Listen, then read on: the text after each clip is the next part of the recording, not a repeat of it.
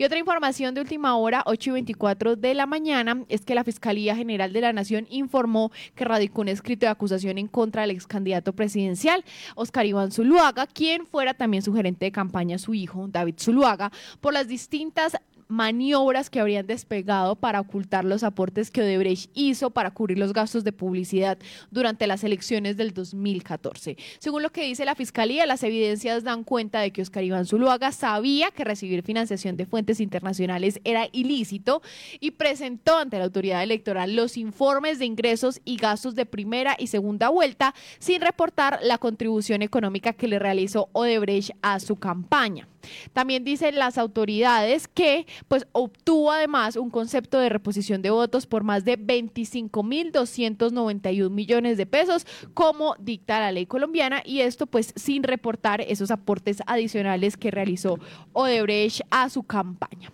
Además de las autoridades, el candidato y el gerente de campaña estuvieron rindiendo declaraciones ante el Consejo Nacional Electoral en las que omitieron estos, a, esta información sobre los aportes de, de la multinacional a la campaña de Oscar Iván Zuluaga.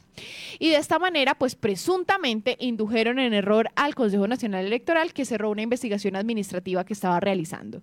Para las autoridades, para la Fiscalía, pues se vulneró el artículo 109 de la Constitución Política. En este artículo se prohíbe a los partidos, a los políticos, a los movimientos, a los grupos significativos de ciudadanos recibir recursos de personas naturales o jurídicas extranjeras para campañas electorales.